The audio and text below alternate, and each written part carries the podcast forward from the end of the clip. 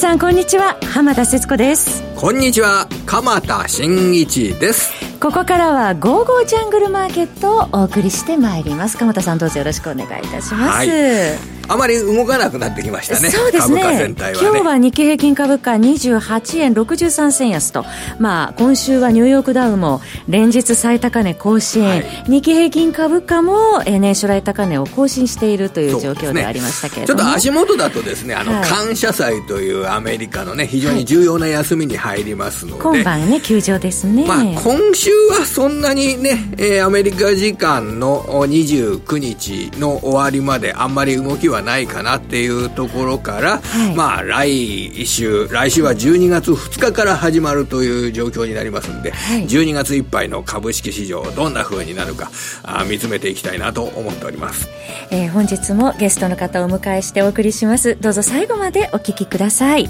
えー、それでは早速進めてまいりましょうこの番組は投資家の英知を全ての人に投資コンテンツ e コマースを運営するゴゴジャンの提供でお送りいたします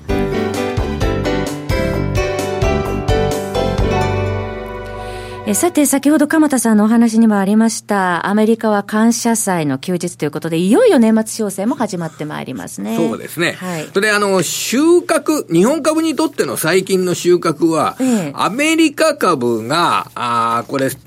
歴史的な高値を塗り替えている、その背景で、えー、利下げに対する期待が全くない中で、はい、えー、それで、えー、アメリカ株が歴史的な高値を塗り替えている。というのが、えー、これは収穫だと思います。はい、つまり、ね、近年だとアメリカの株というのは、特に今年、あの、利下げ期待で株価が上がるっていう場面結構あったじゃないですか。はい、それが今、全く利下げが行われるというような可能性が感感じられないという状況の中で株価が上がってるっていうことは、あの、これから出てくるアメリカの経済指標などでも、えー、株価の一段高のために何が求められるかというと、えー、景気がいいとかですね、はい、企業収益がどんどん上がりそうだとかね、そういうニュースが出てきて株価を引っ張り上げるというような、そんな構図になってるんですよね。景気指標マッチ。それで、えー、はい、景気が悪くて、それで、えー、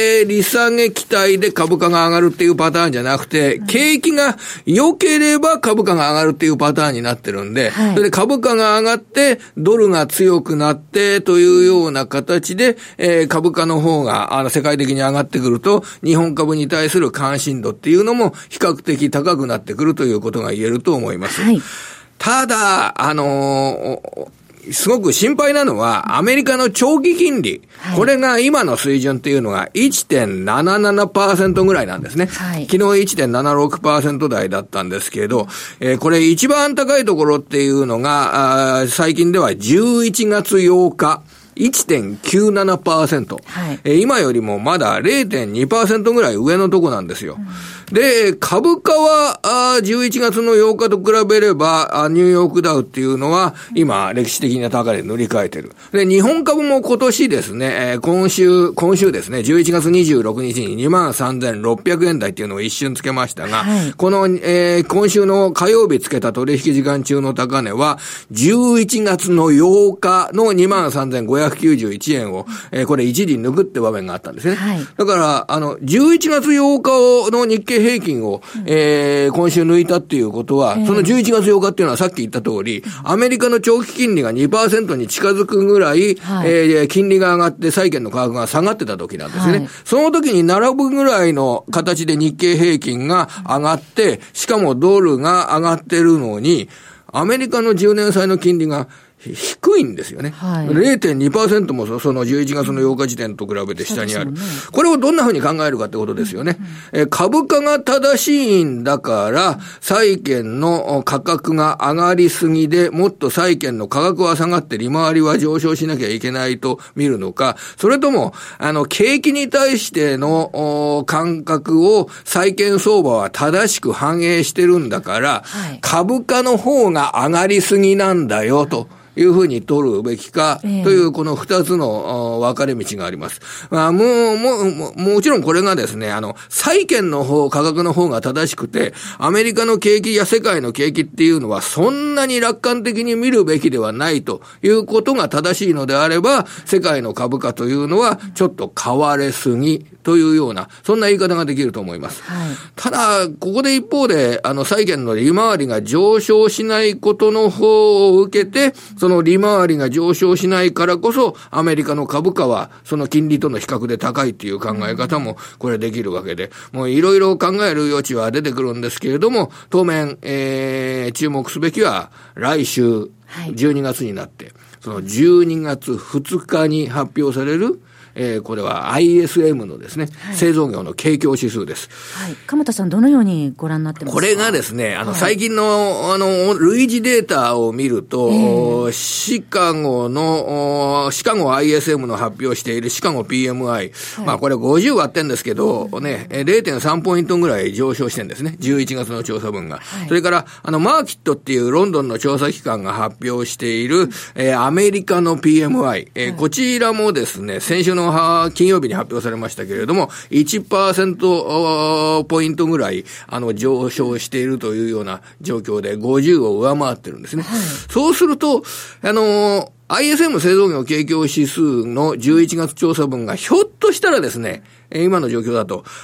50を回復するかもしれない。はい、8月、9月、10月と50を割って推移していた。これが50が幸福況の分かれ目です。はい、その後あ、製造業の幸福況の分かれ目が8月、9月、10月と50を割っていた。でも今度11月の調査で50を回復したっていうような、あことが仮に明らかになると、はい、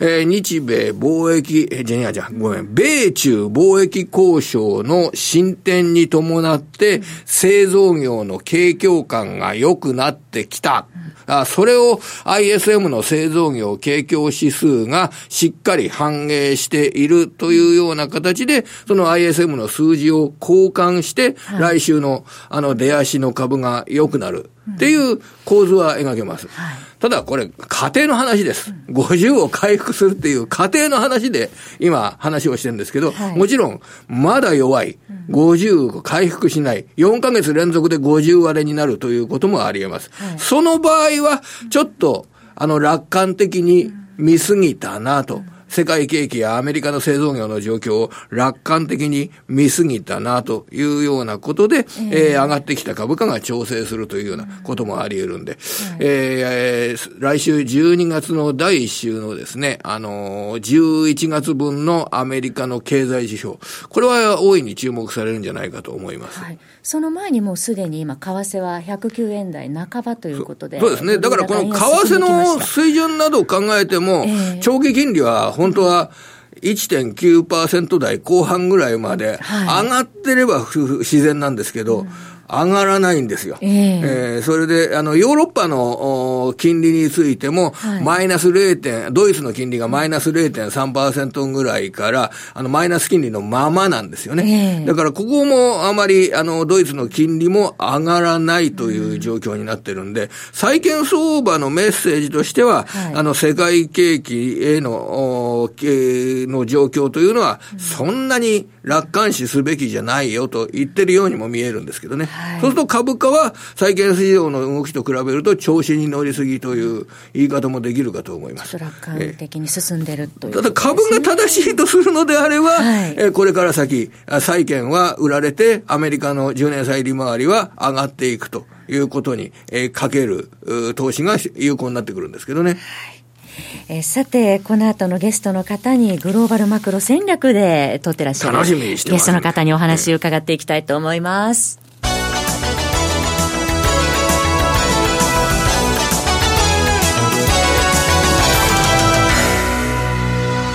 本日のゲストの方は、エモリキャピタルマネジメント代表、エモリ哲さんです。エモリさん、こんにちは。よろしくお願いします。よろしくお願いいたします。お願いします。えー、さて、ニューヨークダウ、連日の最高値更新ということで、まあ、えー、今、鎌田さんの話もありましたけれども、若干楽観的に、えー、あの、見られていますけれども、どうでしょうか？いや思ったより上がっちゃってますね。えー、ここまで来るかと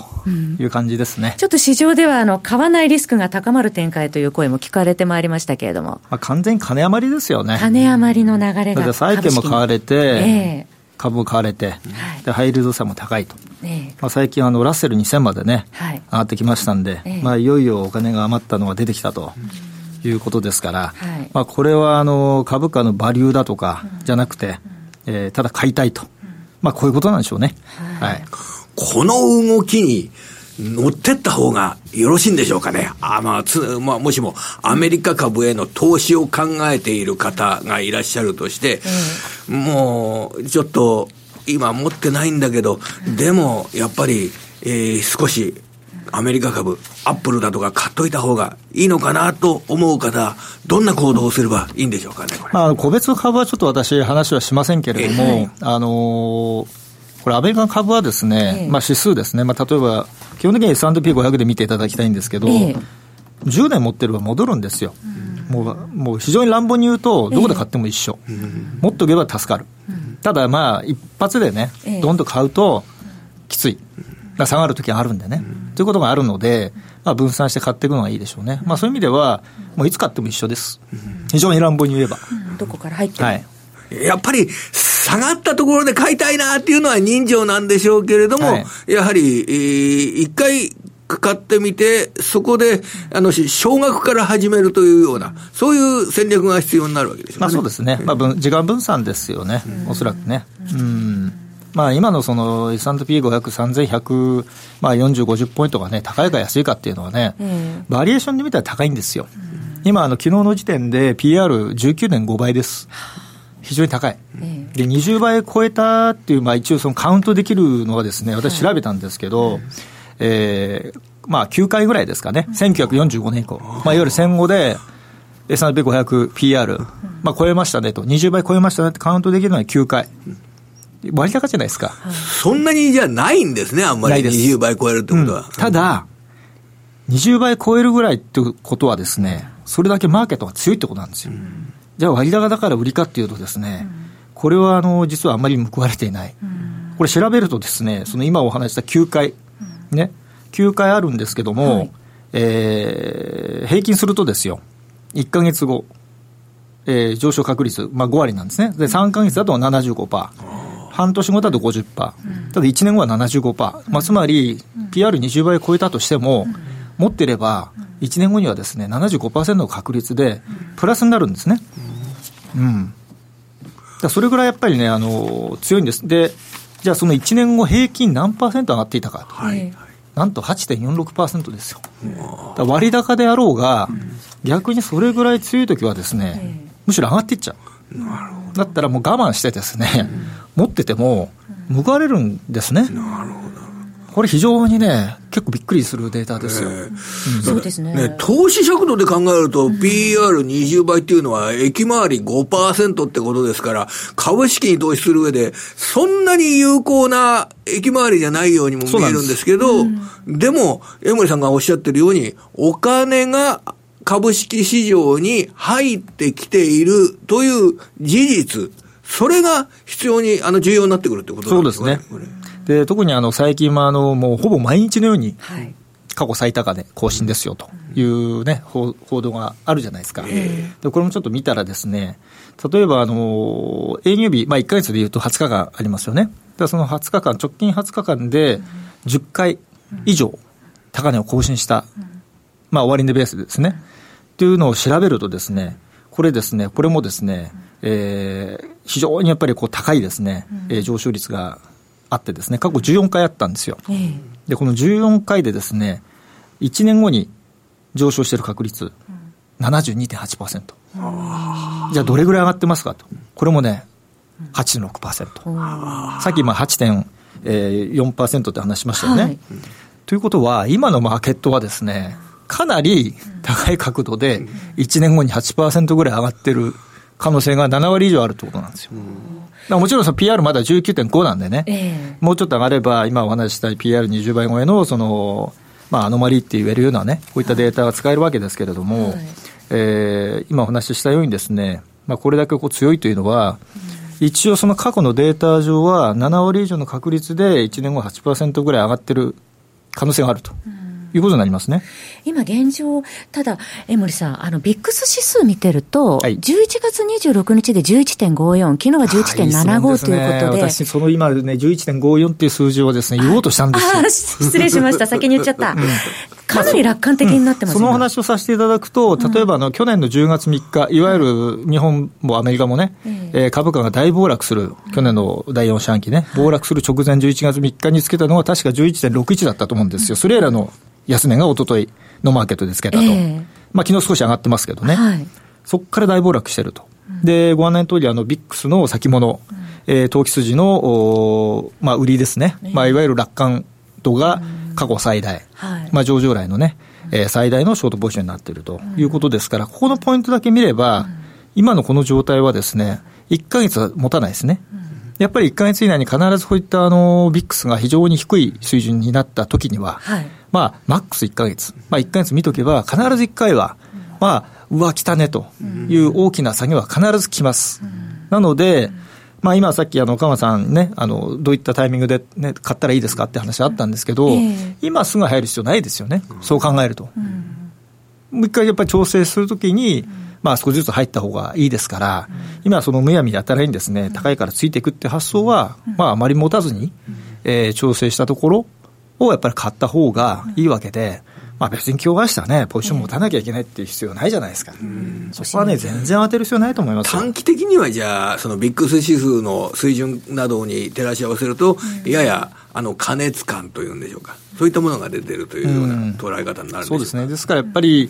あの、12月ね、あのまあ、今週はね、もうアメリカ、今日ないですし、もう実質終わりですから、えー、来週入って、どうですかね、前半、2週間ぐらいで、まあ、少し動きが出てくるかもしれませんしね、まあ、そういったところでもし下げたらね、まあ、そこで買い始めるというぐらいの、少しこう、ゆっくりですね、マーケット見られた方が、今はいいと思いますね。はい。はい、あと、需給の面なんですけれども、冒頭で、まあ、買わないリスク高まるような展開になってきているようですが、というふうにお伝えしましたけれども、この外国人投資家の動きですね、今年1年振り返って、大体10月ぐらいから結構買ってきてますけれども。そうですね。あの、えー、まあ、日本株はね、はいもう基本的にこの、まあ、デイリーベースの出来高なんかでいうとですね、やっぱり7割が外国人だっていうね、はい、話がよく出ますし、えー、まあ、保有ベースでもね、やっぱり3割以上はね、えー、外国人だって話なんです。今年私が見てる限りにおいては、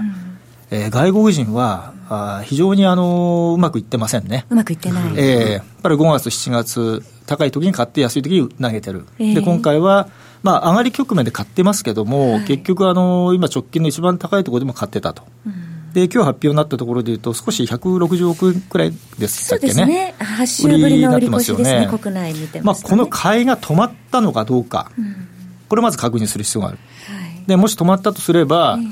上がらない、だって彼らが買わないと上がらないんだから。うん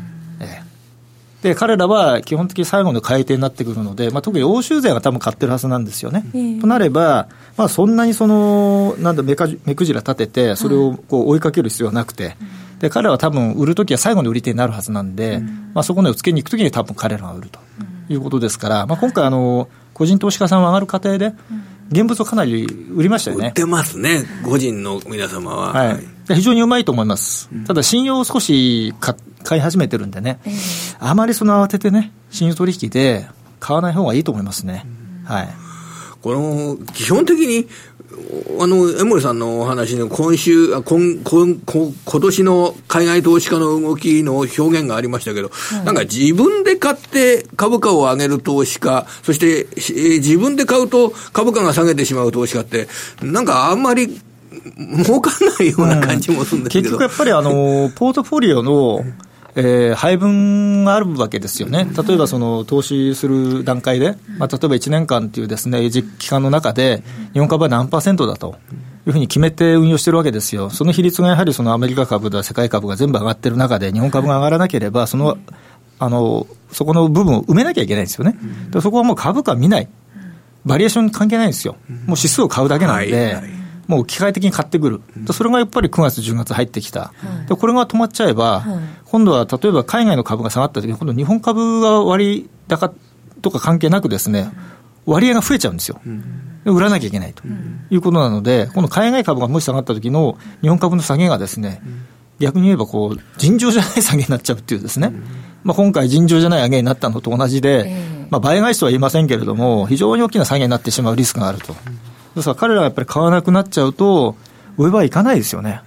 で、バリエーションがもうね、まあ、14倍ですか、PR がね。まあ、これ割高か割安かっていうのは非常に難しいんですけど、一つやっぱりあの、EPS、一株当たり利益が、あれだけ低下してる中で、株価だけが上がって PR が上がるっていうのはですね、普通じゃないですよね。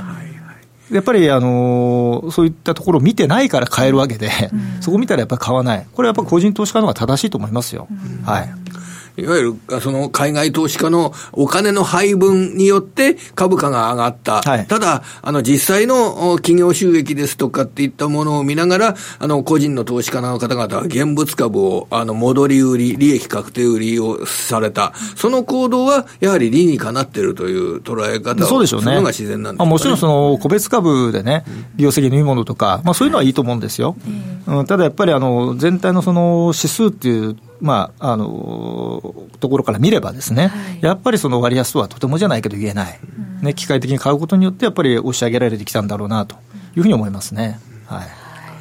わかりました。さて、では、為替相場についてはいかがでしょうか？あの、まあ、日本人でいうと、ね、ドル円相場はやっぱり親しみがあるかと思いますけれども、このあたりから為替の戦略はいかがでしょう？か。まあ、為替はですね、あの、為替単体で見ててもちょっと難しいなっていうのは正直なところですね。で、あの、さっき、あの、鎌さん、あの、アメリカの金利の話もね、されてたんですけど、はい、今のリスクはむしろやっぱり金利が上がることだと思いますよ。うん、あの、もう基本的にそのアメリカの住宅市場がいいのも、低金利が前提なんですよね。もう低金利だから住宅市場がいいと。これ上がっちゃったら終わりなんですよ。うんで特に長期金利がもう1.9超えて2とか言ってですね、はい、今あの、短金利2年債のアメリカの2年債の利回りなんかもまあ1.6%台だと、これもう FF レートのちょうどミドルぐらいですよ、それが先に上がっちゃうと、FRB は利上げしなきゃいけないって話になっちゃうんですね。はい、そうなったときに今の株式投資もそうですけど、金余り前提が低金利じゃないですか。で、ましてその FRB が、その短期金利が、えー、一時ほら、急騰したじゃないですか。銀行が結局お金が足んなくて。で、慌てて月600億ドルの、はい、えー、短期国債とか買うとね、まあ、QE も4だとかなんとかとか言われてますけども、そういうことやってると。もう、あのややってることと市場の動きがですね逆になっちゃう可能性が非常に高くなる。なるとなるとやっぱり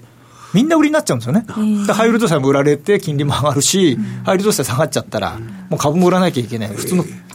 あの債券も売らなきゃいけない、はい、全部総売りになっちゃうんですよ。なるほど。こっちのリスクの方が大きいと思いますよ。うん、先ほどのね、それ、江森さんのおっしゃられた S&P500 の予想 PER20 倍っていうことになると、駅回り5%。まあ、S&P の予想の駅回りが5%の時に、10年債の利回りが2%超えてくるっていう状態になったら、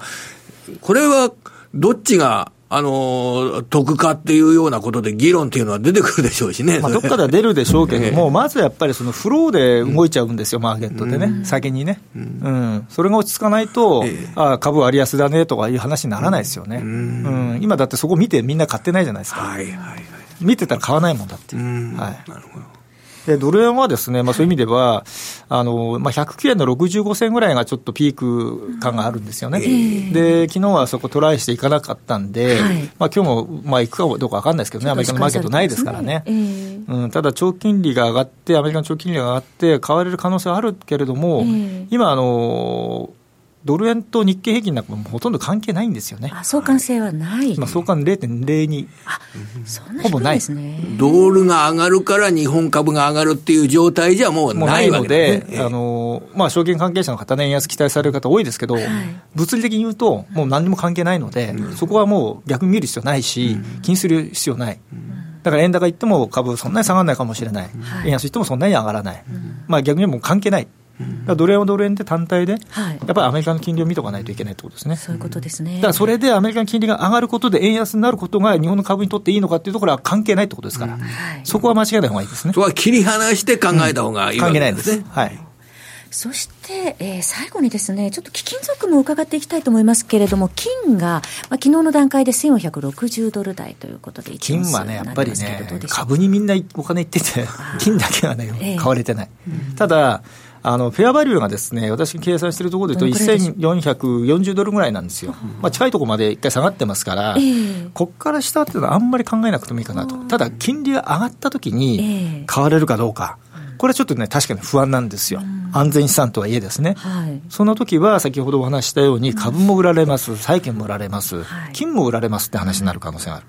でそこはやっぱり、あの、ちょっと気をつけながら、ええ、とは言いながら、やっぱり少し持っといた方がまあ、私はいいかなと思いますけどね。そうすると、1440ドルぐらいがまあサポートのあサポートだと思いますね。これ割れると、ちょっとね、全然違う相場になっちゃうので、えー、まあ、それは可能性かなり低いかなと思ってますけどね。はい、はいそして、まあ、原油も伺っておきたいと思います。原油が58ドル今、1バレル。原油はね、これなんでこんな高いのかなって気がしますね。高いところ、ね、ただ、あの、昨日発表になったあの、アメリカの国内の生産量。はい。日量1290万バレルまで来ました。過去最高。はい、意外にね、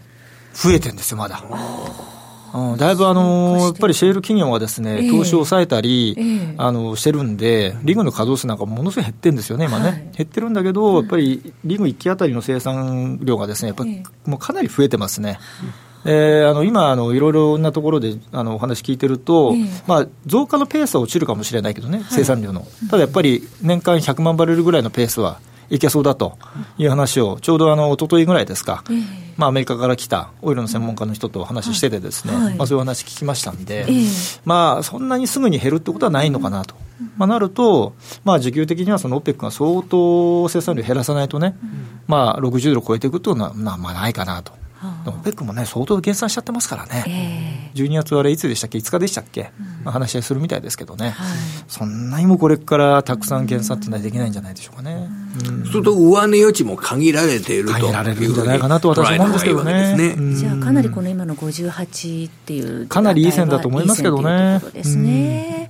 えー、というところで、グローバルマクロ戦略の江森さんにお話伺ってまいりましたけれども、えー、ここで午後ちゃんからのお知らせです。江森哲さんのメルマガ、江森哲のリアルトレーディングストラテジーご紹介します。えー、毎回ですね、理論と実践、投機と投資、現物とデリバティブ知識合わせ持ったコモディティ、FX、債券、株式などの分析を毎日メールマガジンで配信してくださっています。また、SNS を利用した読者からの質問にも直接江森さんがお答えいただくスタイルとなっておりますね。えー、配信価格は月額税込み4500円で、今、個人投資家の方に大変ご好評をいただいています。やはりこういうグローバルな、えー、市場になってきますと、江森さん、このグローバルマクロ戦略、これっていうのはヘッジファンド戦略の王道なんですよね、まあ、そうですね。あの、はい、もうすべてがやっぱり結びついてますからね。まあ、お金のフローでね、マーケット動きますしね。はい、まあ、全部やっぱり見た方がね、はい、いいと思いますね。はい。これ毎日ですね、あの、朝、東京株式市場が始まる前の8時台にですね、